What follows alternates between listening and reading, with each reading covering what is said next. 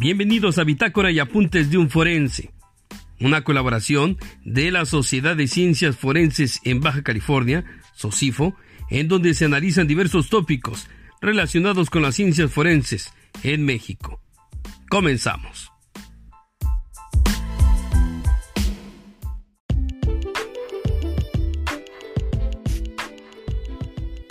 Amigos de la Sociedad de Ciencias Forenses en Baja California, de la Academia de Ciencias Penales de la Facultad de Derecho de la Universidad Autónoma de Baja California y del Colegio de Medicina Legal y Ciencias Forenses en Baja California. Les damos la más cordial bienvenida a esta transmisión en vivo y a través de las diferentes plataformas de audio con que cuenta la Sociedad de Ciencias Forenses. Hoy tenemos un distinguido invitado, un gran amigo, el maestro Fidel Hernández Aguirre. Él es el secretario general del Colegio de Medicina Legal y Ciencias Forenses. El maestro Fidel Hernández cuenta con maestría en Ciencias Jurídico-Penales, también una maestría en Juicios Orales y tiene un ejercicio profesional de más de 26 años, eh, ya hace unas cuantas décadas, ¿no, maestro? ¿Cómo la ves? Así es.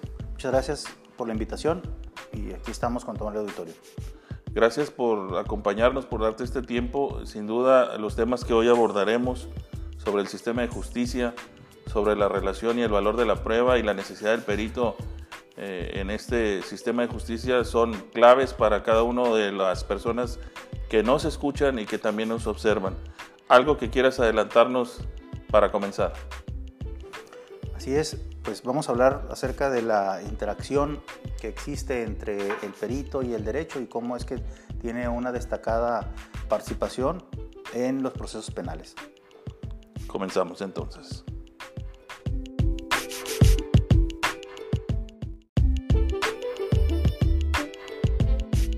En tu experiencia dentro de la función pública, eh, algo que te haya llamado la atención, que te haya marcado, que haya sido significativo para ti. Bueno, como comentaba, desde, desde toda mi vida se me ha relacionado siempre con el área del derecho penal. El área del derecho penal es eh, una parte muy importante para el desarrollo a veces de algunas sociedades. El Estado utiliza el derecho penal se decía como última ratio, pero en realidad es la primera ratio, es la primera cosa que se usa para generar que el ciudadano pueda tener cierta certeza de algo. Y ese, ese desempeño que he tenido en el área penal me ha permitido tener sobre todo una conciencia importante acerca de lo que debe hacer el Estado. El Estado pues pretende a través del ejercicio de la acción penal tener eh, un control o una cierta persecución acerca de los delitos y que estos pues obviamente tengan una incidencia a la baja. Pero hay un problema muy grande hasta ahorita. Se habla de que este sistema acusatorio eh, es una puerta eh, que da vueltas, ¿no? Es una puerta así giratoria, como giratoria. Pero la realidad es, es muy diferente. El, el ofendido, la, la víctima, yo siento que tiene una desprotección muy importante, a pesar de que se tienen ya hoy la figura del asesor, del, asesor de la víctima, del asesor jurídico del ofendido, eh, y de que tenemos departamentos en diversas dependencias que colaboran para que el ofendido tenga cierta eh, circunstancia de apoyo. La realidad es que la otra parte que tiene que ver con la investigación del delito ha desmerecido. Este sistema eh, pretende que en sus primeras etapas la investigación de los delitos sea así como muy ligera, como que con ciertos datos, con ciertos elementos, cualquier persona pueda ser sometida a un proceso. Pero esa ligereza de datos en ocasiones hace que la investigación de los delitos se torne hasta ese momento urgente. Posteriormente deja de tener esa urgencia y esa dedicación que pudieran tener los cuerpos de investigación. Y me refiero primordialmente a la agencia del Ministerio Público, pero también a los que la auxilian, especialmente los agentes de la Policía Ministerial. Siento yo que deberían de tener mayor capacitación, ser mayores en números, ser, eh, tener mayores prestaciones para que puedan realizar su actividad con base en las herramientas que da la ley. Existen ya actualmente protocolos, existen reglas que, que, permiten verificar el cumplimiento de ciertas investigaciones. Claro. Por ejemplo, un feminicidio, una desaparición de, de personas, ya tiene reglas establecidas y diligencias básicas. Pero a veces ni esas actividades logra realizar el agente de la policía ministerial, ya por desconocimiento, ya por porque tal vez no haya la posibilidad de realizar esas diligencias y eso es en demérito del ofendido. Claro, qué importante esto que mencionas y aquí vale la pena hacerte la siguiente pregunta. Tú a través de estos 26 años de tu ejercicio profesional estuviste en un sistema de justicia al que llaman tradicional y este nuevo sistema de justicia, también que le llaman nuevo, eh, ¿qué tiene de diferencia? ¿Qué encuentras tú dentro de esta parte que estás destacando? Porque, bueno, cierto es que ya existen protocolos de intervención, ya tenemos un primer respondiente, ya tenemos una cadena de custodia que estaremos platicando un poquito esto. Y quisiera, bueno, eh, en términos generales, ¿qué encuentras tú en este, en este cruce, en este, en este cotejo? Bien, siento que la parte más importante del establecimiento de un nuevo sistema de justicia es que, primero que nada, se tenía que haber comunicado al público en general, porque ese, ese público es el que resiente la acción, de la, de, la acción del nuevo sistema. Los operadores, llámese jueces, ministerios públicos, defensores públicos, privados, eh, tienen que tener una formación porque así lo obliga la norma, pero ese conocimiento debe de esparcirse al público en general porque partimos de un conocimiento del sistema con base en lo que nos dicen las series de televisión, con base en lo que nos dice algunas películas y, con y, algunas eh, informaciones periodísticas. Pero no hay una, una, información completa, cierta, para que el resto de la ciudadanía entienda que con este sistema se pretenden eh, se pretenden evitar esos vicios que tenía el anterior sistema, esos vicios de abuso, de abuso tanto para la víctima como para el, como para el agresor. Porque si bien es cierto, el viejo sistema o llamado hoy tradicional era un sistema pues, sumamente opresivo, vulnerador de derechos humanos, etc., eh, buscaba concretar en un breve término que alguien fuera culpable y tal vez de cierta forma resarcir al, a la víctima, al ofendido.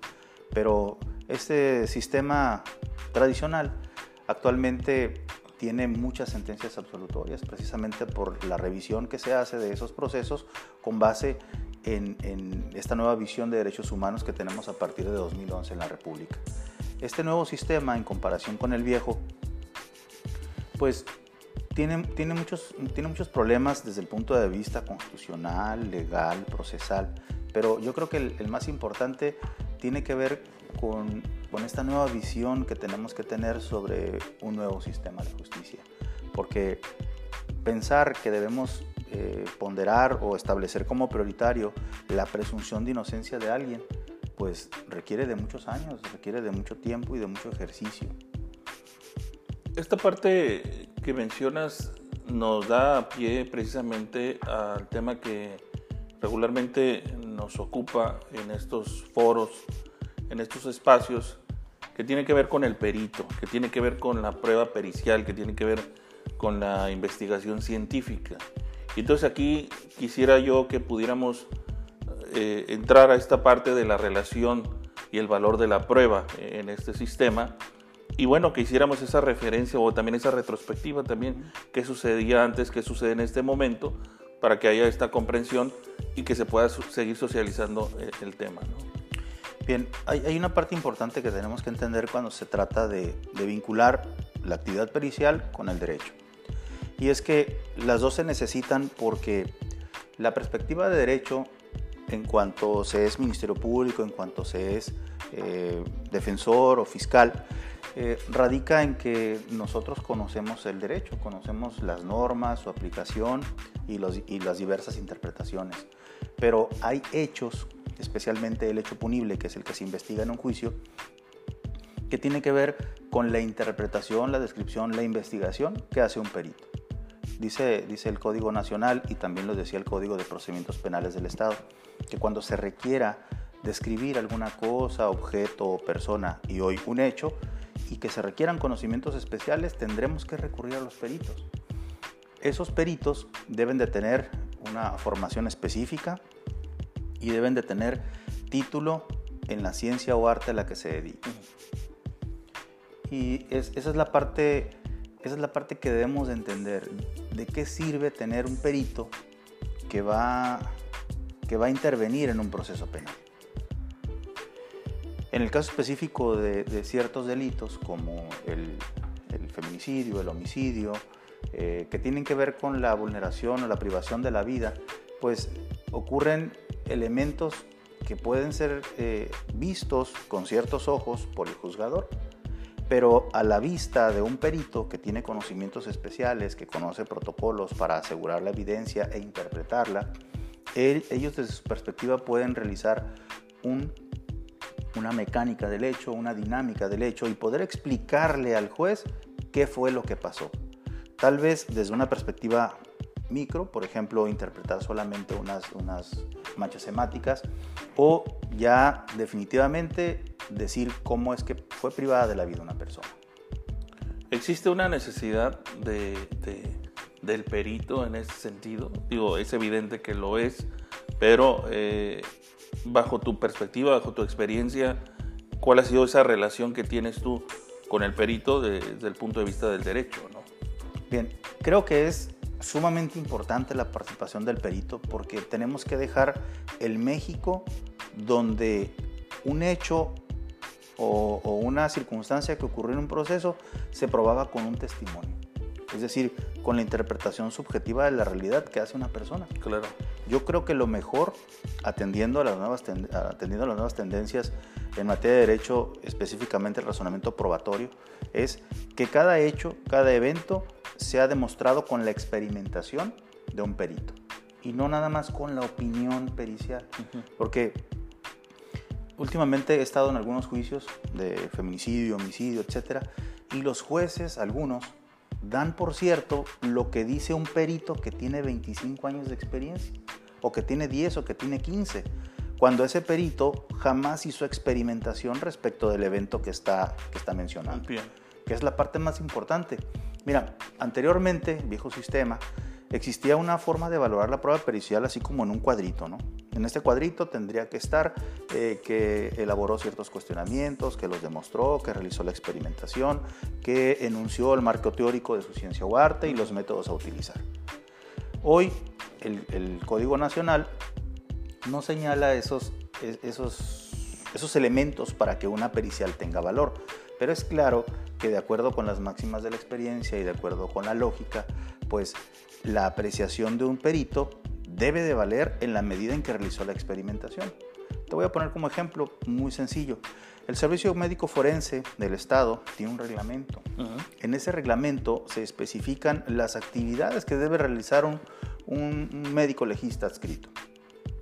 La primera de ellas es que debe de acudir al lugar de los hechos, pero no acude por lo que tú quieras. Hubo un tiempo en el que sí, acudía. Claro, hubo un tiempo. Hubo un tiempo, digo. Pero, pero ya no. Pero no, no, no, no es, ¿no?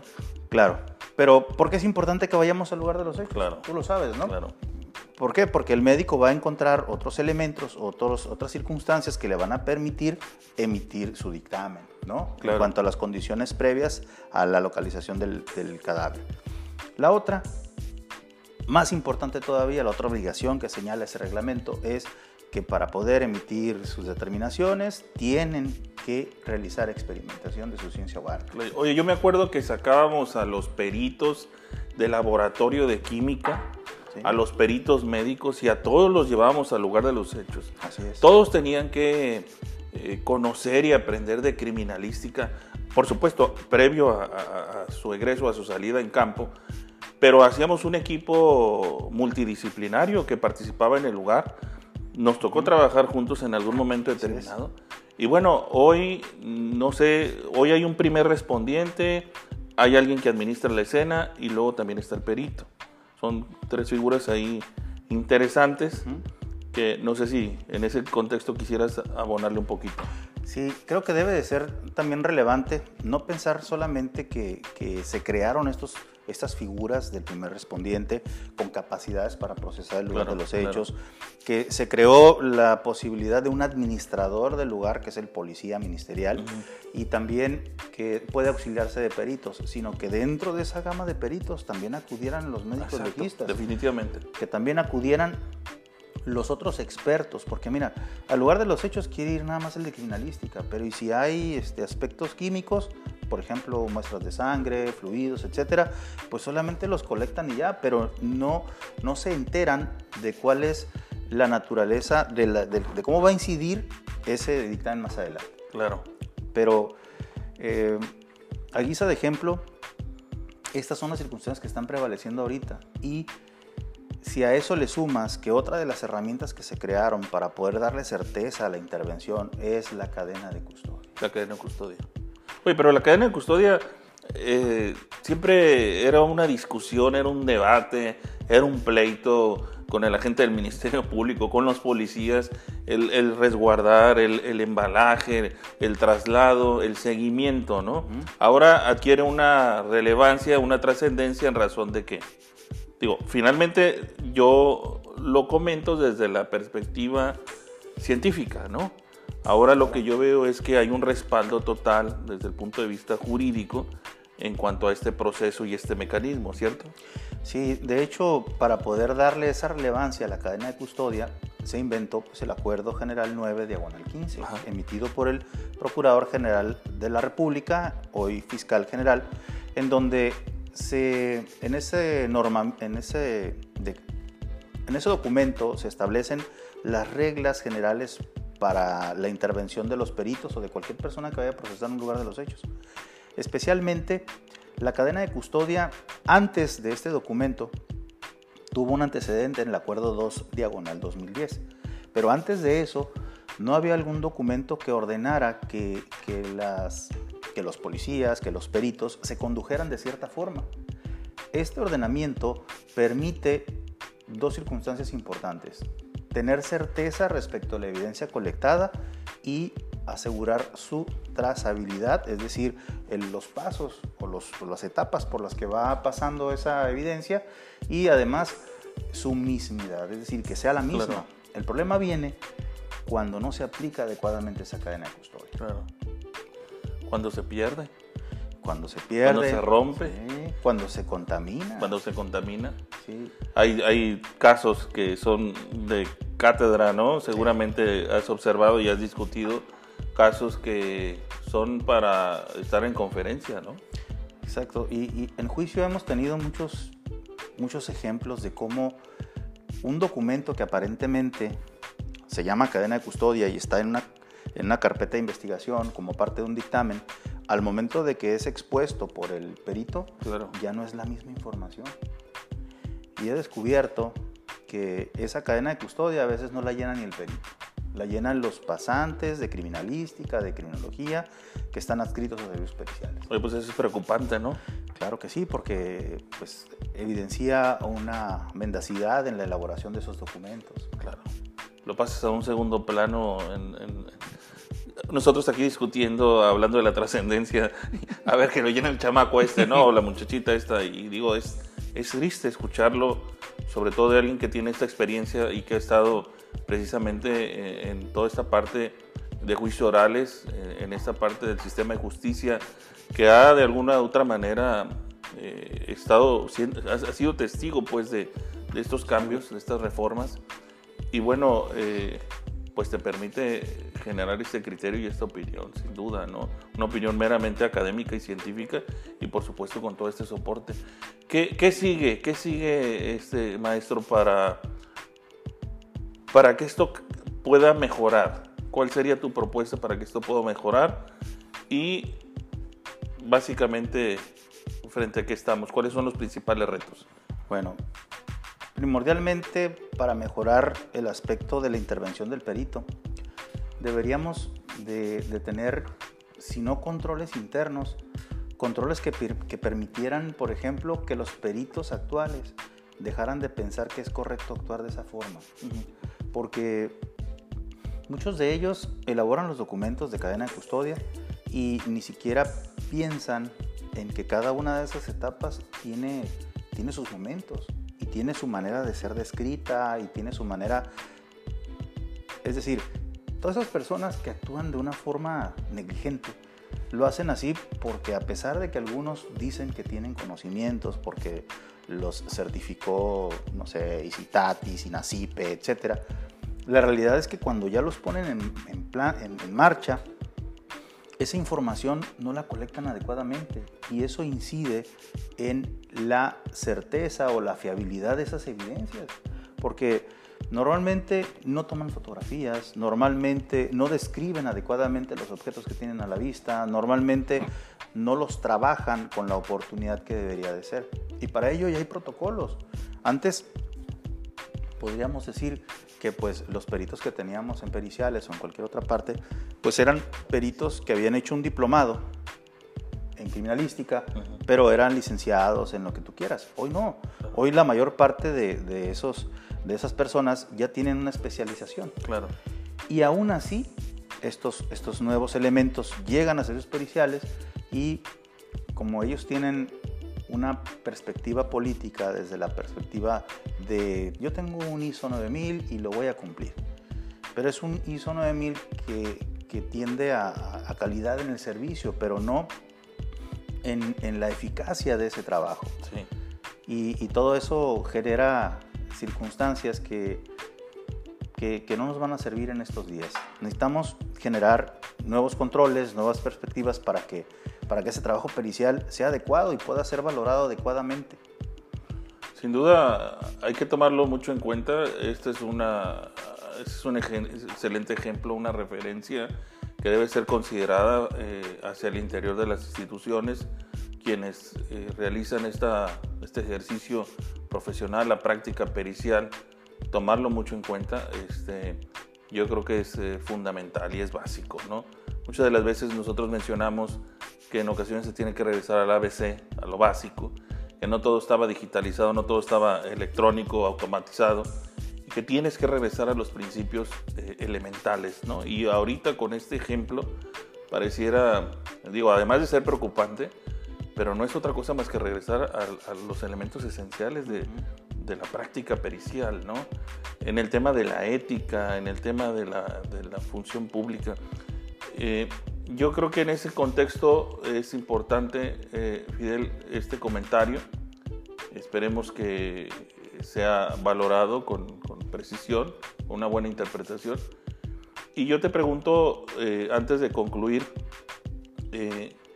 vas a tener una presentación, vas a estar en una conferencia, en, un foro sobre ciencias forenses y derecho penal. No sé si quieres platicar un poquito también de esta parte. Claro que sí, este, se está organizando este foro para este 26 de octubre, en punto de las 9 de la mañana, en las instalaciones que ocupa el Museo de Historia de Tijuana, aquí en la Avenida Ermita. Este es un esfuerzo que está realizando el Colegio de Medicina Legal y Ciencias Forenses, la Sociedad de Ciencias Forenses en Baja California y la Academia de Derecho Penal de la Universidad Autónoma de Baja California. Están eh, completamente invitados, tanto estudiantes, abogados, público en general. Será una excelente oportunidad para conocer puntos de vista opiniones y sobre todo eh, el análisis que se va a hacer respecto del entorno forense en nuestra ciudad en cuanto a las conferencias que se van a realizar. Qué importante eh, reunirnos en un foro donde podamos coincidir, donde no logremos coincidir también en las ideas, porque eso es precisamente para eso es el foro. Y, bueno, yo ya tengo ahí mi, mi boleto también de, ya me registré, ¿no? Este, para que no digan que a Chuchita la bolsean y que luego no, no, no alcance a reservar. Es importante que, que, que, acudan, sobre todo los universitarios, carreras afines a las ciencias forenses. Es un tema importante, yo creo que es una buena oportunidad de visitar y escuchar al maestro Fidel Hernández Aguirre, secretario general del Colegio de Medicina Legal. También estará el decano, el maestro Gustavo Salazar Fernández, que él es este, miembro del Consejo Mexicano de Medicina Legal y Ciencias Forenses, fundador del Colegio de Medicina Legal y decano de la Sociedad de Ciencias Forenses. Igual el maestro Abraham Cortés, que es el presidente de la Academia de Ciencias Penales de la Facultad de Derecho de la Autónoma de Baja California. y el doctor Juan Carlos Escalante, que estará como, eh, también como ponente, él es presidente del Colegio de Medicina Legal y Ciencias Forenses.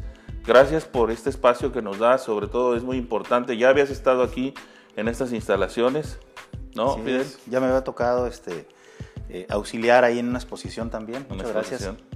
Eh, sin duda siempre platicar con el maestro Fidel Hernández es muy enriquecedor, eh, se entiende, se escucha, se discute. Lo hemos hecho, ya son más de 26, 26 años que, lo, que nos conocemos, Fidel, y me da mucho gusto que nos hayas dado esta oportunidad de platicar contigo en este ámbito académico, científico y cultural. Gracias. Gracias a los seguidores de la Sociedad de Ciencias Forenses, del Instituto Regional de Investigaciones sobre Prevención, ahora del Colegio de Medicina Legal, de la Academia de Ciencias Penales. Gracias por seguirnos. Vamos a, continuar con estos segmentos de los martes live en apuntes y bitácoras de un forense. Muchas gracias a todos y estaremos pendientes. Por favor, ahí dejen sus comentarios en las diferentes plataformas. Eh, te manda saludos Carla, Carla Rivera, eh, Carla Barba también te manda saludos. Carla Rivera, Carla Barba, Ángeles Sánchez. Se me olvidaba haber hecho, haberse, haber hecho estos comentarios y, si no, pues al rato me van a escribir qué pasó. No mando ahí esos saludos al maestro. Eh, dicen que todos, que si son tus alumnos, que todos están haciendo las tareas, ¿eh, maestro? Muchas gracias. Gracias a todos, saludos y nos vemos pronto.